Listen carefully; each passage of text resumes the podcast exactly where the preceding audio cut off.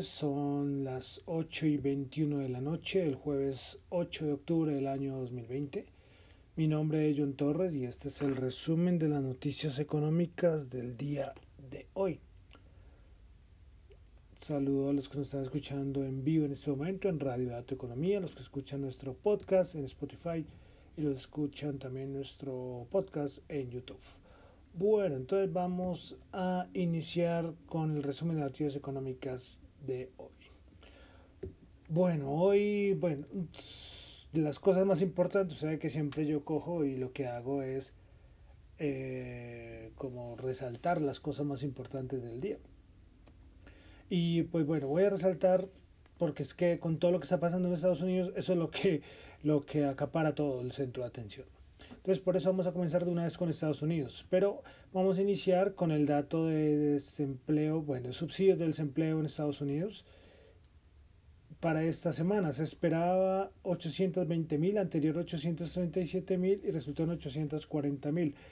Pues mayor a lo esperado y mayor al dato anterior. No por mucho, pero sí superior. Mientras que los subsidios, los continuos, el anterior dato había sido de 11.767.000, se esperaba 11.400.000 y este resultó en 10.970.000. Este totalmente lo contrario al anterior dato.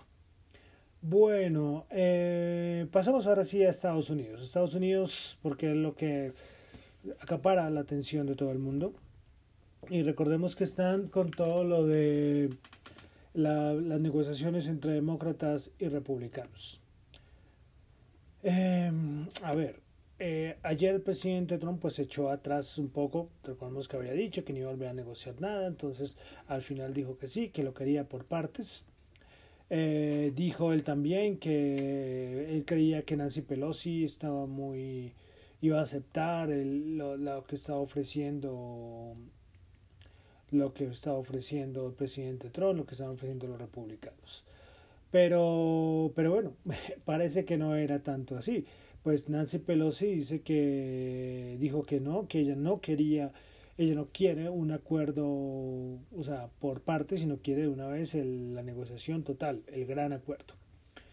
Pues esto pues, fue una noticia que todo el mundo al, al, mercado, por ejemplo, le sentó muy mal, porque todo el mundo, como Trump decía, que no, que Nancy Pelosi, él cree que va a aceptar eh, todo lo que le ha propuesto, las ayudas a aerolíneas, bueno, todo lo que propuso el día de ayer, pero Nancy Pelosi dijo que no.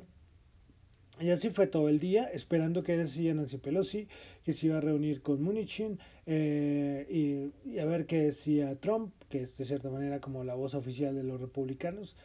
Y así fue todo el día. Así fue todo el día. Eh, cuando salió el mercado, por ejemplo, estaba subiendo con mucha fuerza cuando salió la noticia de que Pelosi dice que no, que ya no quiere un acuerdo por partes, sino que quiere eh, un acuerdo total, inmediatamente pues no, no bajó con mucha fuerza, pero sí se alejó de los máximos del día. Eh, eso es lo que está pasando en Estados Unidos. Hay muchas hipótesis, hay mucho al, al, al respecto. Eh, hoy Axios publicó, por acá lo tenía, bueno, se me perdió se me perdió. Es que Axios lo que, lo que dio a entender es que el presidente Trump, al ver todo el caos que generó cuando colocó que iba a romper las negociaciones con, con los demócratas y hasta después de elecciones y volver a sentarse a negociar, eh, al ver esto Trump pues se asustó y por eso fue que aflojó un poco y, y lo que lo que dijo fue hombre vamos a, a, a, a, volver a retomar algo de las negociaciones porque la decisión de Trump pues, fue una decisión bastante fuerte. Eh, bueno, um, ¿qué más hay que decir? Pues también por parte de los demócratas, ellos dicen que, hombre, pues lo las por de las elecciones parece que Biden es el gran favorito y parece que va a ganar. Y a su vez, si el Congreso y el, y el Senado, pues también quedan eh, el, se adueñan los demócratas del Congreso y el Senado, pues, pues ellos pueden tranquilamente aprobar lo que quieran. Recordemos que ahorita hay una parte que es demócrata y otra parte que es republicana, pero como hay veces que se puede dar, que puede darse y que los demócratas queden mandando en todo lado. Entonces que ellos tranquilamente no tienen ningún afán y esperarían después para poder aprobar el plan. El problema es que la economía de Estados Unidos creo que necesita este plan lo antes, lo antes posible.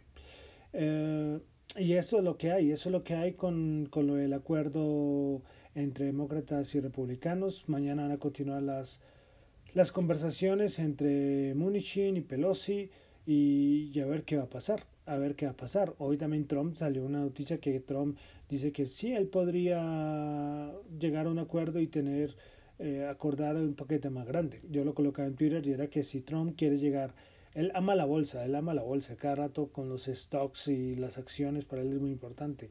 Si Trump quiere llegar a máximos históricos el día de las elecciones, pues la única manera es aprobar el paquete más grande que proponen o que ofrecen los demócratas.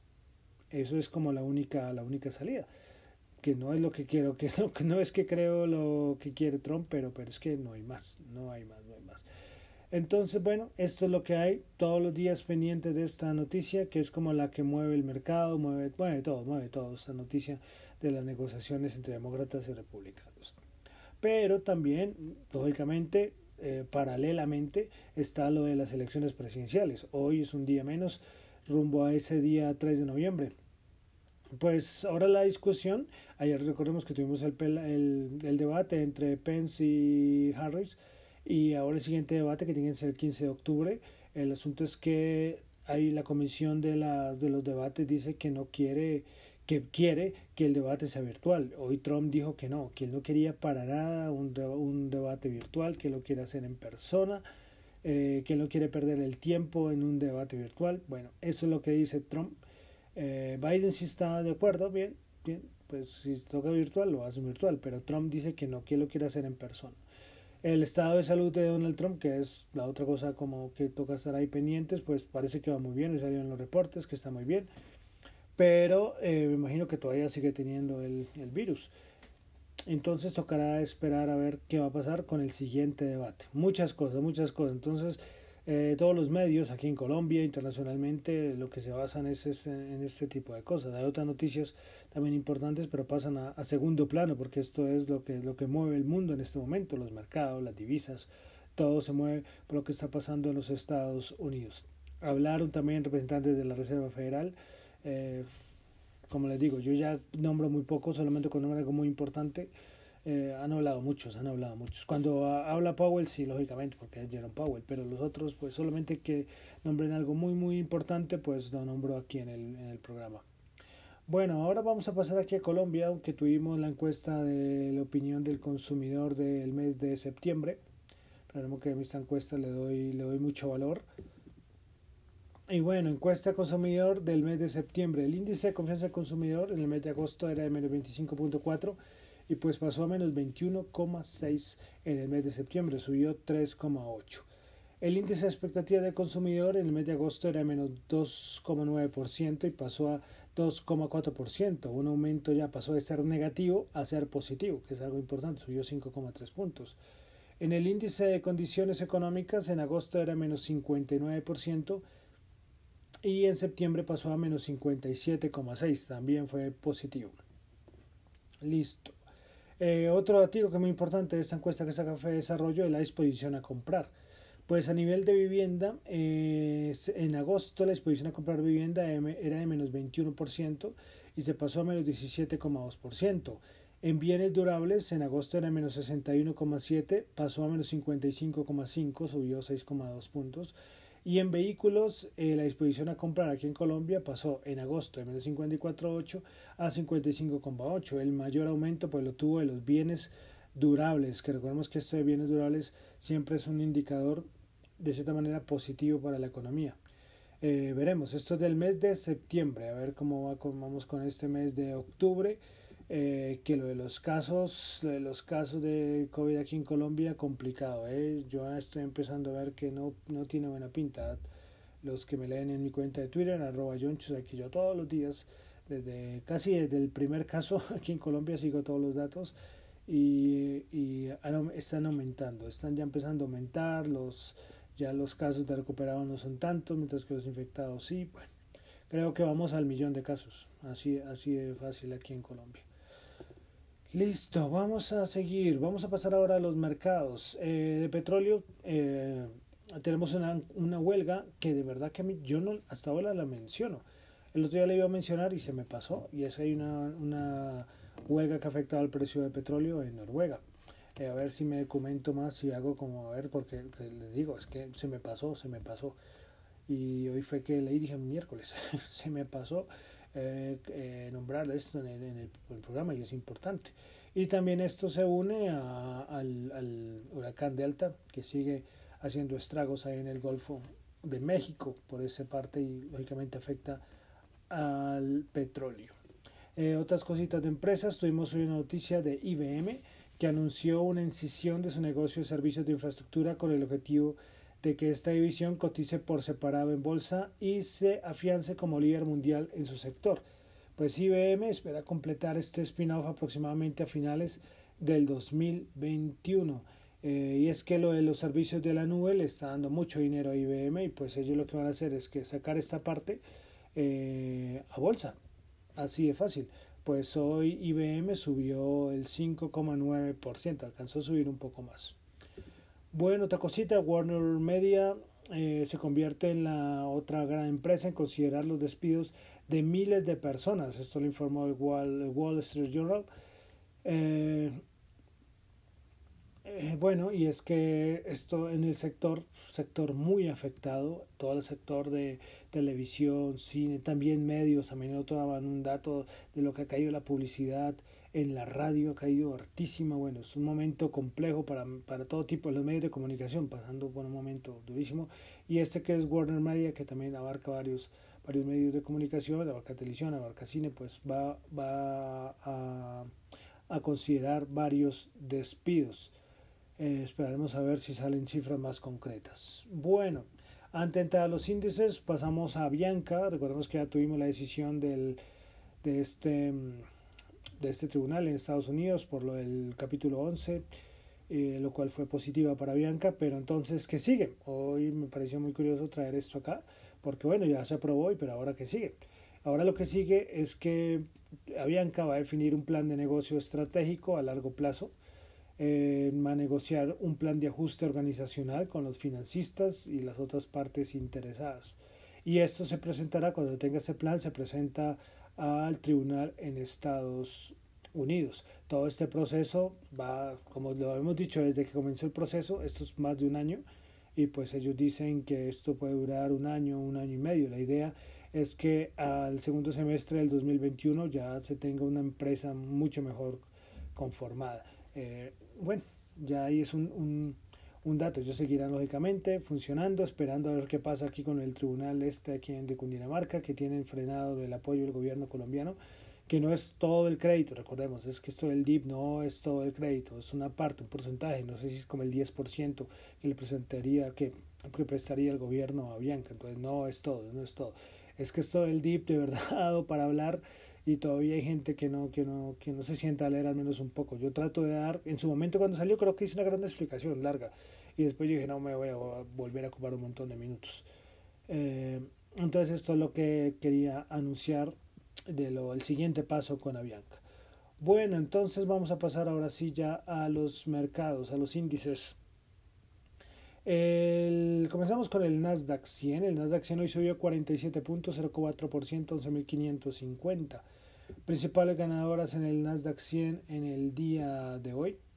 Tuvimos a Exelon 3,8, Ultra Beauty 3,4 y Micron Technology 3%. Principales perdedoras Amgen menos 6,8, Pinduoduo menos 1,8, Alexion Pharmaceuticals menos 1,7. Pasamos ahora al SP 500 el SP500 que subió 27 puntos, 3.446, 0,8%. Principales ganadores SP500, COTI 12.3%, Occidental Petróleo 8.7% y DXC Technology 8.4%. Principales perdedoras, Domino's Pizza menos 6.9%, Amgen menos 6.8% y Borg Warner menos 3.4%, menos 3.4%. El Dow Jones subió 122 puntos, 28.425, 0,4%. Principales ganadoras en el Dow Jones tuvimos a IBM, como les había dicho, la noticia bastante importante, subió el 5,9. ExxonMobil subió el 5.2% y American Express subió 2.5%. Principales perdedoras, Verizon bajó el 0.7%, McDonald's menos 0.3% y Nike menos 0.2%. Vamos ahora a la Bolsa de Valores de Colombia. El Colcap subió 11 puntos, 1% a 1186. Principales ganadoras en la Bolsa de Valores de Colombia, o Bancolombia Ordinaria 3,24%, Tecnoglass 3,2%, recordemos lo de Tecnoglass que ya se despide de la Bolsa de Valores de Colombia. El gas natural también ya se despidió de la Bolsa de Valores de Colombia.